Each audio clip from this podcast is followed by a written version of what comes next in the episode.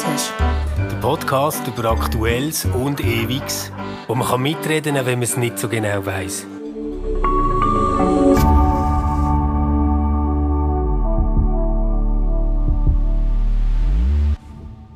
Hallo zusammen, willkommen zum Stammtisch. Heute mit der Evelyn. Hallo miteinander. Und mit Matthias. Salut. Endlich wieder da zurück, Matthias, Yeah. bei uns am Stammtisch. Wir haben mit dem Stammtisch ja vor ein paar Wochen wieder angefangen. Heute mit dem Thema Künstliche Intelligenz, ist sie besser als menschliche Dummheit? Nein, das ist ein bisschen vereinfacht. Aber es geht äh, um eine Erfindung von Elon Musk, die neueste Erfindung. Also er ist ja bekannt als Gründer von Tesla, eigentlich für Autos, selbstfahrende oder sagen wir so halb selbstfahrende Autos. Im Moment ähm, zumindest, kann man sagen, die Automobilindustrie verändert, grundsätzlich verändert. Und jetzt wird er mit einem Roboter kommen, der Tesla-Bot. Und zwar im Jahr 2022. Knapp 70 Kilo schwer. Er hat zwar gemeint, er sei nicht so schnell, man könnte von ihm flüchten, wenn er nicht so freundlich wäre. Und er hat ein bisschen gelacht. Ja, unheimlich gelacht. Ja. Und äh, ja, ich werde mal ein bisschen darüber reden, über die, äh, die Erfindung, was das mit uns macht, welche äh, Folgen das, das so für, äh, sag mal, für die Arbeitswelt das kann. Äh, ich habe ein bisschen nachgeforscht, habe ja herausgefunden, dass äh, das Wort Roboter aus dem tschechischen Robota rauskommt. Das heisst Zwangsarbeit. Das heisst, es hat tatsächlich etwas mit, äh, ursprünglich mit Arbeit zu tun. Ja, zuerst habe ich, weiß nicht, Evelyn, was, was, was hast du gedacht, als du das zuerst mal über äh, den Roboter äh, ja, gehört oder gelesen hast? Also ich habe zuerst auf Twitter davon gelesen, ähm, wie über das meiste, wo ich informiert werde. Und weil ich mich auf Twitter in so einer Theologenbubble bewege, ist dort auch sofort Diskussion losgegangen, dass jetzt eigentlich der Zeitpunkt ist, wo man definitiv muss darüber diskutieren was macht uns Menschen menschlich.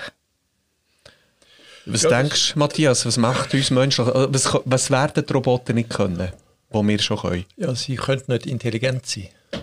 Also der Intelligenzbegriff ist falsch, denke ich. Also, weil das ist ja, das ist ja funktionale Intelligenz. Also ein Roboter ist so intelligent wie der, wo ihn futtert. Ähm, und da, dann muss man halt den fragen, oder? Also was ist denn menschliche Intelligenz? Intelligenz ist, wenn man aus zwei oder drei Gegebenheiten etwas ganz Neues kann entwickeln Also etwas kreieren, etwas, wo, wo nicht schon irgendwie da war. Ähm, und das, äh, das schafft nur der Mensch oder die. Also ich habe es im Studium erlebt. Es gibt Studierende, die studieren sehr funktional. Die fragen, was wird bei der Prüfung verlangt. Das finde ich nicht intelligent. Oder Intelligenz finde ich Prüfungsfragen, wo der Prüfling muss beweisen, dass er fähig ist, etwas ganz Neues zu machen aus dem, was ihm vorgeworfen wird. Also hergerührt wird. Das ist echt die Verbindung zu anderen Themen. Ja. Also das, äh, was man kann sagen ist, äh, zumindest, aber so, so wie du es richtigerweise gesagt hast, wenn man sie kann, äh, programmieren und zwar so, dass man sie nur eine Funktion können ausführen kann, dann sind sie schon besser als Menschen, zum Beispiel beim Schachspielen. Ja, sie sind funktional vielleicht besser. Und da habe ich ja nichts dagegen. Also ich glaube, dass, äh, dass technologischer Fortschritt nicht aufhaltbar ist. Äh, die- Frage ist aber ethisch, für was verändert, braucht man es? Oder? Also wo ich, ich habe ja mal eine schwere Darmoperation gehabt im 13. Dann haben sie mir erklärt, es gibt die Technologie, Da Vinci hat das damals geheißen, die ist so, dass einer in New York mich könnte operieren zu Zürich oder zu Meinidorf. Das heißt, äh, ich als Mensch finde es allerdings sympathischer, wenn einer neben Vor, mir vor Ort steht. ist, ja. Ja, je nachdem. Als ja, Mensch ja. weisst ja nicht, ob der Chirurg oder die Chirurgin jetzt schon Genau. zwölf Stunden im Operationssaal das, steht, genau. Alkohol gehabt hat. Also ich finde es dafür ja gut, zum Beispiel wenn es uns würde klingen, äh, die Technologie in, im Kongo oder äh, was, was weiß ich, in Bhutan aufzubauen, im Fall die die ausgebildeten Ärzte nicht haben, Ärztinnen, und man würde es dann von Zürich aus können dort operieren. Aber es ist ja meistens umgekehrt. Die haben die gut ausgebildeten Ärzte, aber nicht die teure Technologie. Also grundsätzlich habe ich da nichts dagegen. Also es gibt, ein, es gibt einen Haufen Fälle. Äh, Aufräumen von Minen. Äh, jetzt da bei der grossen Wasser... Äh, Überschwemmungen. Massen, Wassermassen und Überschwemmungen, das Abreißen von Häusern. Äh, also ich kann mir einen Haufen Einsatz vorstellen, für, für, für dass das gut ist. Was hast denn du gedacht, Lukas? Würde mich wundern. Du hast ja noch gerne so Science-Fiction-Literatur und so. Findest du das, findest du das jetzt cool oder macht dir das irgendwie Angst? Äh, sowohl als auch. Es ist sicher ein bisschen ambivalent. Es, ähm, ich denke, es wird auch eine Frage sein, inwieweit das, äh, das dann auch irgendeine Form von Wettbewerb zwischen Mensch und dem Roboter wird stattfinden.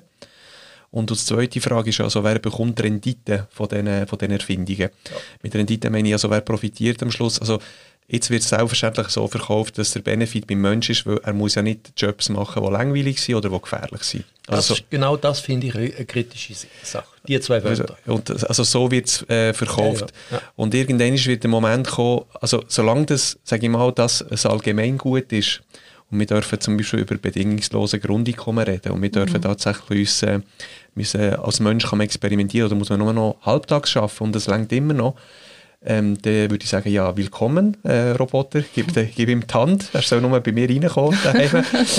Aber äh, äh, Frage ist, also wenn es nur ganz wenige Multis sind, die die werden produzieren und von dem werden profitieren, dann wird die Rendite nicht unbedingt äh, beim Menschen äh, sein, sondern es wird wie eine zusätzliche Konkurrenz auf dem Arbeitsmarkt sein. Am Anfang spezialisiert, so wie du es gesagt hast, mhm. Äh, aber später, ich weiß nicht, also wie, wie, sich die werden entwickeln, was in 20, 30 Jahren wird sein. Also, also, so wie ich den Herr M inzwischen kenne, spekuliert er natürlich mit dem zweiten, oder mit der Menge und nicht mit den Notfällen. Weil mit, an den Notfällen verdienst du nicht so wahnsinnig mhm. viel, aber an der Masse, mhm. die du kannst verkaufen Und dort bin ich sehr kritisch. Oder? Ich denke, das ist ethisch erst möglich, wenn der letzte Mensch in Afrika und in Asien das Recht hat auf einen guten Job und auch eine hat und Sozialversicherung und einen Vertrag. Äh, oder alles, was wir informellen Bereich nennen, ist, ist, ist ein Euphemismus für Tagelöhnerei, oder? Also die also essen am Abend das, was sie am Tag verdient haben. Ähm, das ist Tagelöhnerei oder moderne Sklaverei. Und solange und wenn wir da anfangen, uns unsere Arbeit zu ersetzen und da dafür Menschen einfliegen, also im Spital ist das schon so, Schmutzarbeit im Spital, oder auf der Gas, der Dreck, wo wir produzieren, der rummelt nur Schweizerinnen und Schweizer weg. Das finde ich eben falsch. Also das heißt, ähm, in deiner Vorstellung würde man zuerst ähm, die Arbeit regeln ja. und nachher können sie dann irgendwann Roboter erledigen? Ja, man muss die Arbeit ersetzen, die wirklich gefährlich ist, wo Menschen zu Tod, Schatten oder wo Zeit verloren geht. Also zum Beispiel bei der Medizin äh, jetzt bei meinem Herzinfarkt, oder? Da ist Door, Door to Needle ist steht die Formel, oder? Dass die Zeit, wo verrinnt zwischen dem Verlauf von der, vom Haus und dem, dem Injizieren von der Herzkatheter, das ist die entscheidende Zeit. Wenn man die kann verringern auf der ganzen Welt zugunsten äh, von, von Menschenleben, dann ist, doch der, dann ist doch das alles gut. Wenn man aber den Menschen anfängt ersetzen, und das machen wir, oder? Äh, fortlaufend. Das habe ich jetzt mein ganzes Leben lang erlebt. Äh, ersetzen, dann kommt das nur dem Herrn M zu gut, mhm. wo goldige Nasen bekommt davon. Aber wenn man jetzt ein bisschen mehr rückwärts schaut, die Industrialisierung. Also, es hat auch Jobs ersetzt und neue erschafft. Also jetzt braucht es auch Leute, die die Roboter programmieren oder neue ähm, Einsatzmöglichkeiten mhm. erfinden. Ich glaube schon, dass also wir, wir werden irgendwie unseren Platz schon finden. Äh, die entscheidende Frage ist einfach, äh, welchen Platz wollen wir einnehmen und dürfen wir das jetzt selber bestimmen? Oder werden wir irgendwo in gewissen Bereiche reingedrängt, wo wir vielleicht nicht unbedingt wetten? Und weiss nicht, Evelyn, du, du, hast gesagt, du hast das Video angeschaut und das hat etwas mit dir gemacht. Ist es auch... Ja. Ist es so, äh, hat es ein bisschen Angst gemacht? Also ich habe nicht das ganze Video geschaut, ich habe so einen Zusammenschnitt geschaut auf YouTube ähm, und ich finde, also ja, ich finde einfach den Elon Musk sowieso irgendwie eine creepy Figur. Ich kann es mir nicht so fest machen, ich habe mich nicht mega fest mit ihm befasst. Aber so einfach die, die Attitude, die er hatte, als er den Roboter präsentiert hat und irgendwie so, ähm, so das, das creepy Lachen zwischen ihnen, also ja, wir bauen sie so, dass sie freundlich sind und also ja, ich weiß auch nicht, ich, ich finde ihn einfach schon mal unheimlich und ich würde also unheimlich ist vielleicht das falsche Wort, nicht vertrauenswürdig. Ähm, und ich finde, jemand, der nicht vertrauenswürdig ist, würde ich jetzt nicht die, letzte, die letztendlichen Entscheidungen über ähm, Roboter als irgendwie moralische Akteure überlassen. Aber ich finde auch, eigentlich ist es höchste Zeit, dass solche Sachen auch diskutiert werden auf einer breiten gesellschaftlichen Ebene, dass es, es wird früher oder später müssen Gesetze geben, wo auch das regelt, ähm, äh, wie viel dürfen Roboter machen und schlussendlich wer trägt auch die Verantwortung, wenn ja, Leute geschädigt werden. hängt auch zusammen, zusammen damit, was wir unter Arbeit verstehen. Also in der Zeit, wo ich noch verantwortlich war für Leute als Abteilungsleiter, äh, beim, beim Schreiben von einem Pflichtenheft oder äh, auch immer, äh, habe ich immer darauf geachtet im Gespräch mit der Kandidatin und Kandidat, dass es langweilige Arbeit hat und sehr interessante, mhm. kreative mhm. Arbeit. Das, das ist unrealistisch. Zu meinen, man könne im Leben die ganze Zeit nur die geilen Sachen machen und die, die Aufsteller. Es ist, es ist realistisch, dass zum Leben das Aufräumen von Dreck gehört, die langweilige Arbeit und, die, und ich finde es human, wenn jeder Mensch gezwungen wird, das äh, zu machen. Oder? Ich finde es falsch, wenn Europa sich moderne Sklaven halten, weil sie die Dreck, weil wir die Dreckarbeit nicht mhm. machen Im Spital, ich bin jetzt wieder gewesen, lange Zeit, da ist ein Haufen Dreckarbeit. Das ist klar. Ich habe mich manchmal geschämt, aber es ist halt so. Eine pflegende Pflegerin muss auch das machen. Und das, für das haben wir zunehmend in Europa Leute aus nicht-europäischen Ländern. Äh, und ich finde das falsch. Ich finde, ethisch muss jeder Mensch einen, einen gewissen Anteil langweilige und schmutzige Arbeit auch machen. Und die einfach weg äh, schupfen an andere. Das ist ein Neokolonialismus, wo wir da treiben, mhm. äh, wo ich furchtbar finde.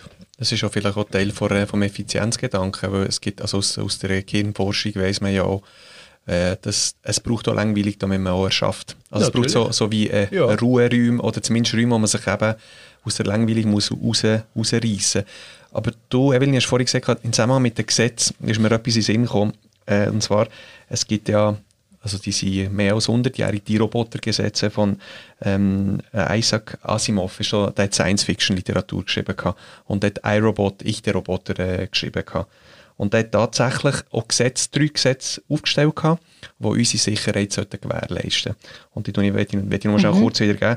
Die, äh, das erste Gesetz ist, ein Roboter darf, darf kein menschliches Wesen wissentlich verletzen oder durch Untätigkeit zulassen, dass einem menschlichen Wesen Schaden zugefügt wird.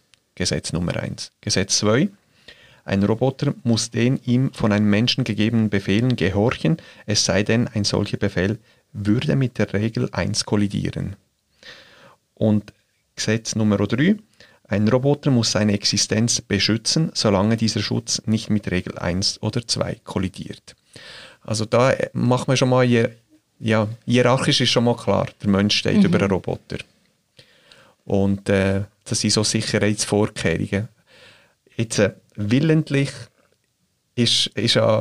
Ist also, ein relativer Begriff. Genau, ja. also es kann ja immer noch passieren, dass es aus irgendeinem Grund einen Unfall gibt, keine Ahnung, irgendein Stromschlag.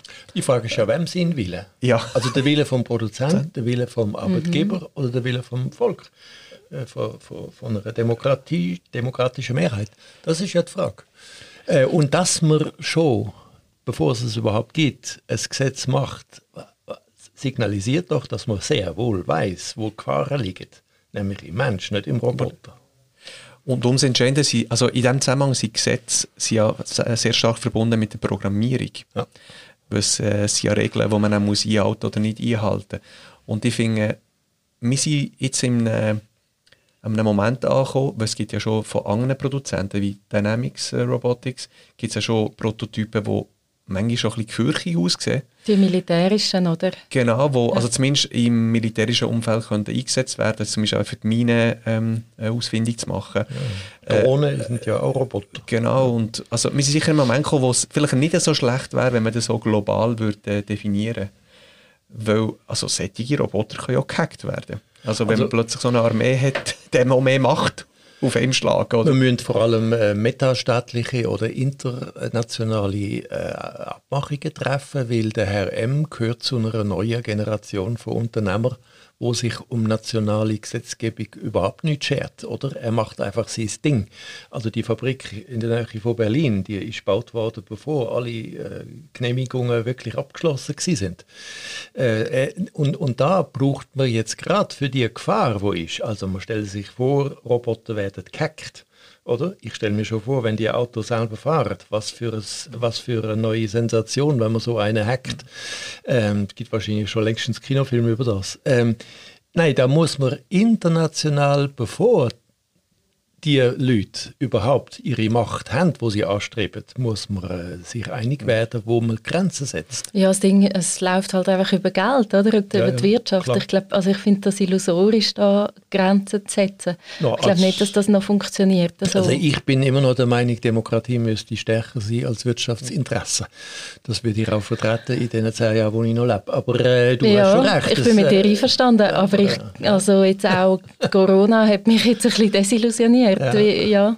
Ja. Was, da, was da Priorität hat. Was ich aber noch spannend finde in Bezug auf die Gesetze ist, und was ihr jetzt gesagt habt, ist, dass ähm, so meine Horrorvorstellung, vielleicht auch von Filmen prägt, äh, ist, dass Roboter plötzlich selber denken oder? und ihr eigenes Interesse über das vom Menschen stellen ähm, und jetzt die Gesetze einfach über den Haufen werfen. Oder?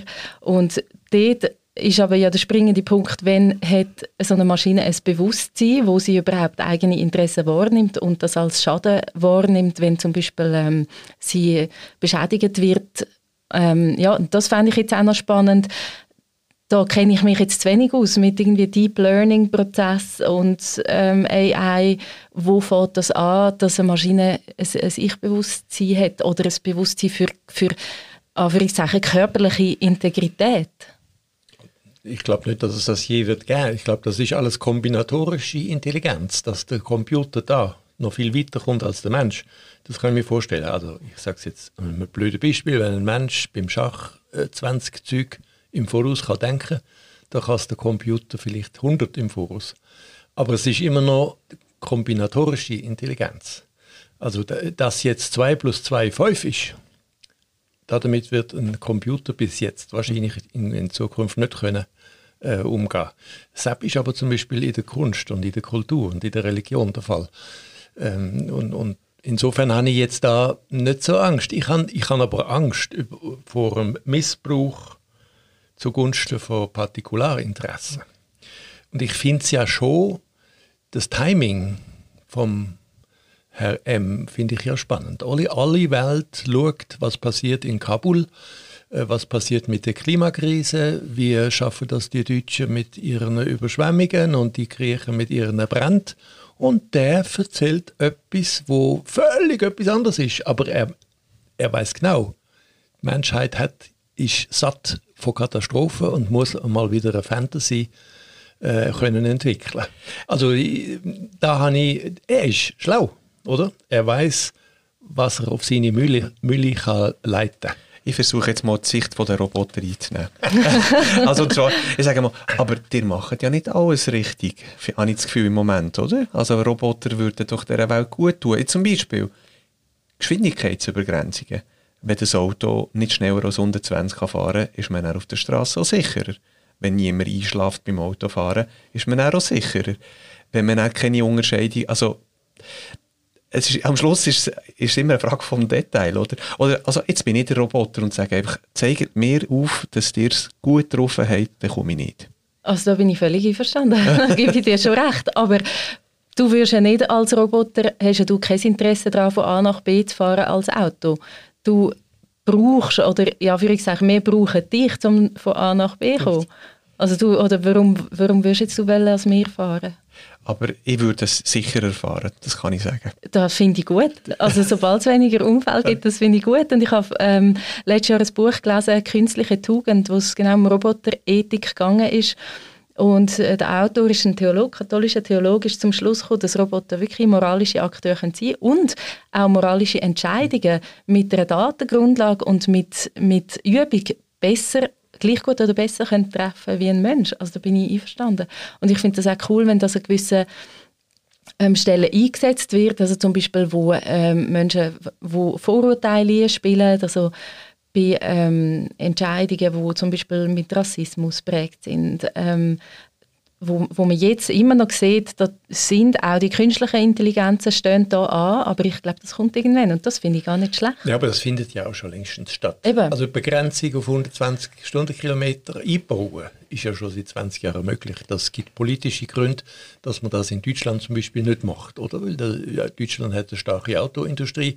Also die gleiche Rationalität von den gleichen Leuten, die das würde ermöglichen, verhindert es auch. Ja. Äh, also, Sind wir wieder beim Geld? Ja, natürlich.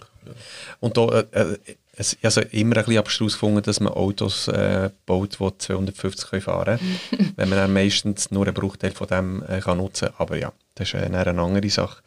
Ja, was, was macht es denn bei, also denkt ihr, äh, jetzt in, wenn wir jetzt im theologischen Bereich würden reingehen, weil ich bin ja da nicht der Spezialist, also was würdet ihr, also was könnten aus eurer Sicht mögliche Roboter übernehmen im, im, im, Umfeld, im kirchlichen Umfeld? Gibt es eine Aufgabe, wo man kann sagen, okay, die Aufgabe kann man, kann man übergeben oder gibt es wirklich No-Gos?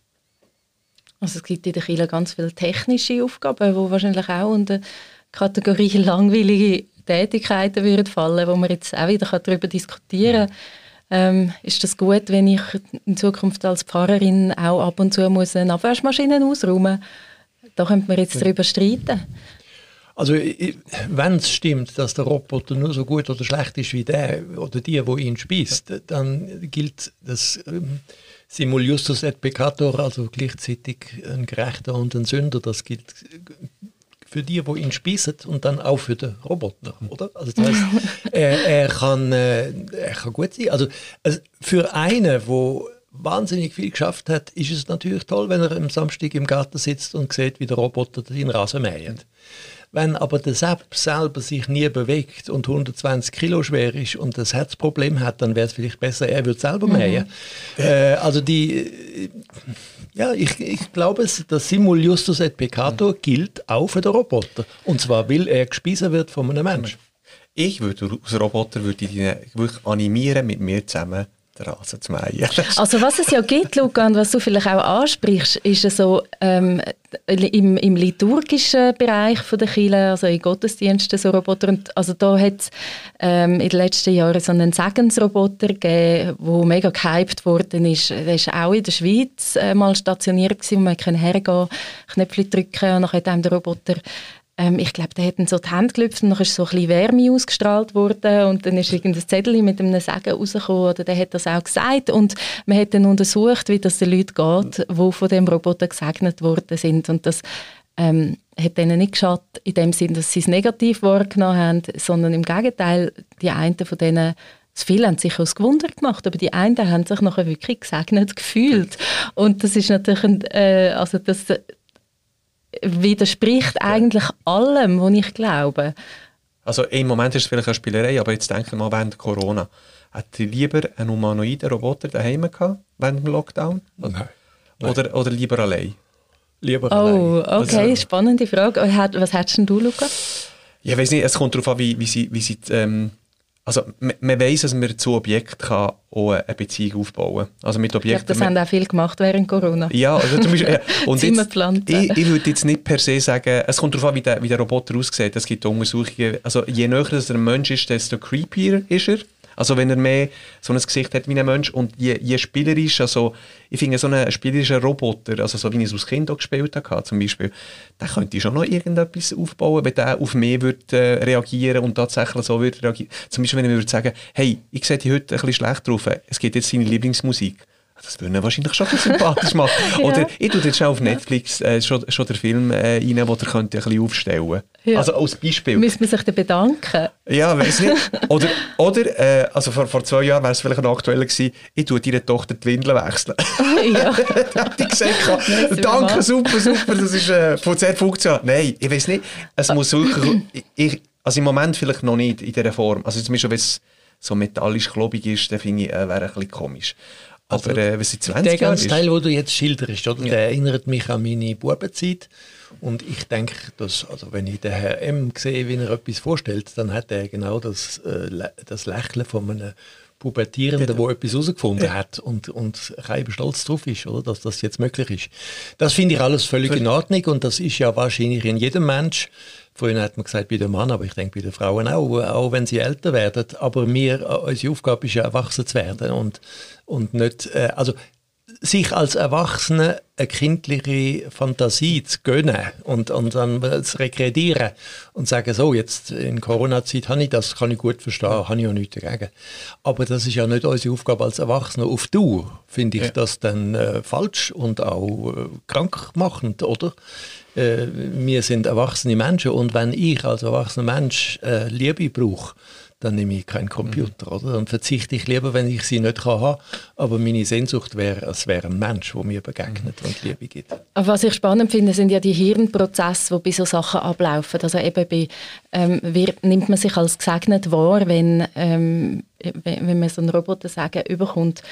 Und das sind Fragen, die ich mir schon auch stelle. Also wenn zum Beispiel ähm, es gibt, es gibt so Hirnstudien, die genau bestimmen können, was für Prozesse im Hirn ablaufen, wenn du beten ähm, Es gibt Studien, die zeigen, welche Hirnstruktur das Leute haben, die eher religiös sind oder nicht religiös.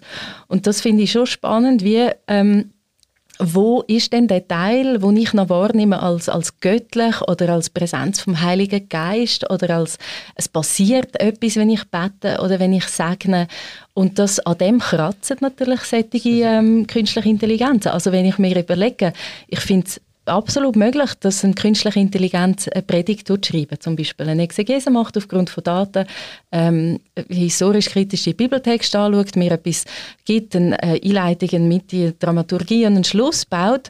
Aber was ja passiert, wenn ich eine Predigt würde ist, ähm, ich bete, ich höre wie auch in mich ein und auf Gott, was, wer lässt mir die zu und was müssen die Leute jetzt hören? Und da glaube ich halt, dass da etwas passiert, wo nicht menschlich ist, sondern wo göttlich ist. Und die Frage ist dann, wo spielt das noch ein, wenn mir ein Roboter eine Predigt schreibt? Aber ich finde das, also ich finde es einfach spannende Fragen. Du hast das, sorry, ja Matthias. Also es gibt ja parallel Beispiele bereits bei Musik, oder? Es gibt äh, mhm. Computer, die gespissen sind mit Bach oder und dann machen die es, komponieren die ein Bachstück. Es ist aber auch so, dass jeder Musiker das sofort erkennt, dass es nicht von Bach ist, obwohl es alles wie Bach tönt. Äh, das heißt, der Esprit oder die, die, das, wo Kultur herstellt, das äh, Surplus, mhm. äh, das äh, bringt keine Kombinatorik zustande. Oder? Kombinatorik ist nicht kreativ. Die kann einfach das, was schon vorhanden ist, anders zusammenbauen. Und das kann überraschen, das ist völlig klar aber äh, da ist nicht, da ist keine Geistesgegenwart äh, drin. Das ist höchstens der Überraschungseffekt. Das kann ich mir vorstellen, dass der mich bewegt. Aber ich habe die ein Stück gehört am Radio oder auch Mozart vom, äh, vom einem Computer. Es gibt ja auch unvollendete Werke, wo man mit dem Computer dann hat vollenden. Und du merkst es einfach. Das ist. Mega spannend. Gut, aber es fehlt der Esprit. Also das Mysterium bleibt ja. äh, vorhanden immer noch. Mhm. Und also jetzt vielleicht noch zum Abschließen, wo seht ihr Grenzen? Also du hast ja gesagt, Predigt schreiben ja, äh, Musik machen, wäre das einigermaßen, also Musik, die es schon gibt, nicht neu erfinden. Ihr Kille, wäre das von euch aus auch noch in Ordnung? Ja. Also es gibt elektronische Musik, wo ich denke, die tönt schon so. Also da, da bin ich aber Laie, oder? Okay. Jetzt beleidige ich vielleicht ganz viele Leute, aber dann denke ich ja, dass mich jetzt vielleicht nicht so wahnsinnig viel unterschied. Also wenn es reine Geräuschkulissen ist oder so äh, zum in Trance, in Trance reinkommen, das kann ein Computer leisten. Okay. Grenzen sehe ich dort, wo man kann vielleicht eine Parallele ziehen wieder zu der Medizin und zu der Pflege, wo ja auch Roboter werden eingesetzt werden. Grenzen sehe ich dort, wo ich weiß, jemand entscheidet sich aus freiem Willen, um Zeit mit mir zu verbringen und zum ähm, mich gern haben, zum Beispiel. Also das Gefühl, dass man gesehen wird und dass man geliebt ist. Ich glaube nicht, dass das je ein Roboter kann erzeugen kann. Gut, also wir können das so abschließen, außer der hat andere Meinungen. Nein, ich finde immer, wie ich schon gesagt habe, die Grenze ist immer der Mensch, der beides kann. Also das ist die Turmbaugeschichte in, äh, in Genesis 11, die sagt das genau, das ist die Urgeschichte. Der Mensch kann unendlich viel und kommt damit trotzdem nicht in den Himmel. Also besser könnte ich es abschließen. Vielen Dank Evelyn, vielen Dank Matthias. Danke dir. Und äh, ja, hört doch nächste Woche wieder rein. Vielen Dank und allen noch einen schönen Tag. Ciao, ciao. Ciao. Ciao.